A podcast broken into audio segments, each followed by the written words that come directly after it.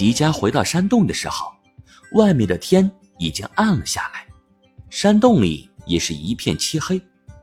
不过千岁早就打开了手电，谨慎地看着洞口。等他看到迪迦的时候，总算松了口气。谢天谢地，你平安回来了。迪迦和千岁把花泽放了下来。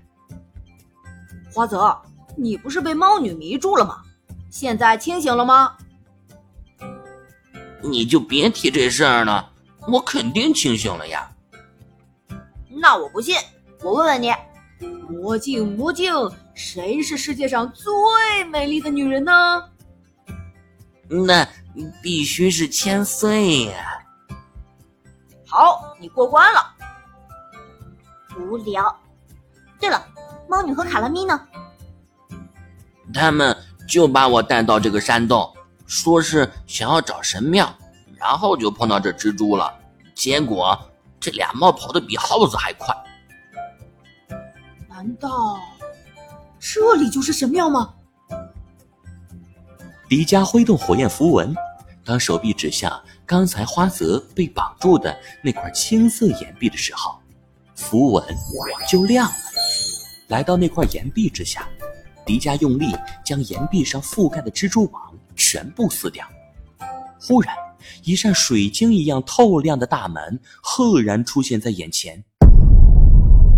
天哪，果然在这里！原来是被蜘蛛网覆盖了。怎么每座神庙前面都有个怪物呀？还记得白垩纪吗？那是一头大恐龙。现在的是更恶心的臭蜘蛛。巨大的水晶大门上刻满了奇怪的符号和图案。这想必就是大长老说的那座火山原住民的神庙了。你看，这些符号和图案跟我手腕上的火焰符文很像。那你试试用你的符文能不能打开大门？迪迦点了点头，将手腕上的火焰符文对准了水晶大门上一个圆形凹槽。他感觉到一股暖流从符文中流出，进入了凹槽中。大门上的符号和图案开始发光，然后一声沉闷的机械转动的声音自内而外的响起，大门竟然缓缓开启了。成功了！三个人走了进去，却发现这里面并不黑暗，这是一个巨大的神殿，发着耀眼的光芒。神殿的墙壁、地板、天花板、柱子、台阶。雕像、花瓶、灯笼等等，都是由各种颜色和形状的水晶构成的。水晶之间相互辉映，散发出五彩斑斓的光芒，让人感觉仿佛置身于梦幻之中。哇，这里太美了吧！真是难以想象，火星上竟然有这样一个水晶王国。这些水晶都是价值连城的稀有水晶，随便拿走一些，我都能变得比我爸爸还有钱。别做梦了，花泽，在我们不了解这座神庙之前，这里的水晶千万不要随意乱动，否则可能带来麻烦。我们还是先找找创世宝石吧，它一定就在神殿里面。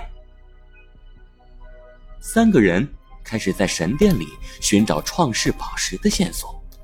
他们发现神殿里有很多很多奇妙的装置和机关，比如有些水晶可以发出声音或者光线，有些水晶可以移动或者旋转，有些水晶可以显示出图像或者文字。他们觉得这都是火星人留下的高科技产品，非常惊叹。他们走到了神殿的中央，看到了一个巨大的圆形水晶台。水晶台向上发出七条色彩斑斓的光柱，七条光柱在上方聚合，形成了一颗悬浮着的耀眼的金色光球。这，这就是大地宝石？这么容易就找到了吗？有点不正常呀。有什么不正常的？千岁，你太谨慎了。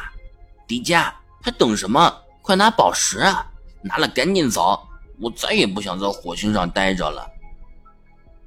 迪迦激动地伸出右手，慢慢地向悬浮着的耀眼的金色光球靠近。可是，当他的手接触到这个光球的时候，手竟然直接伸了过去，穿过了光球。啊！真的只是一个光球啊，根本握不住，好吗？我晕。或许，这根本不是宝石，只是神庙的一种装饰而已。嗯，太尴尬了，幸亏没有第四个人看到。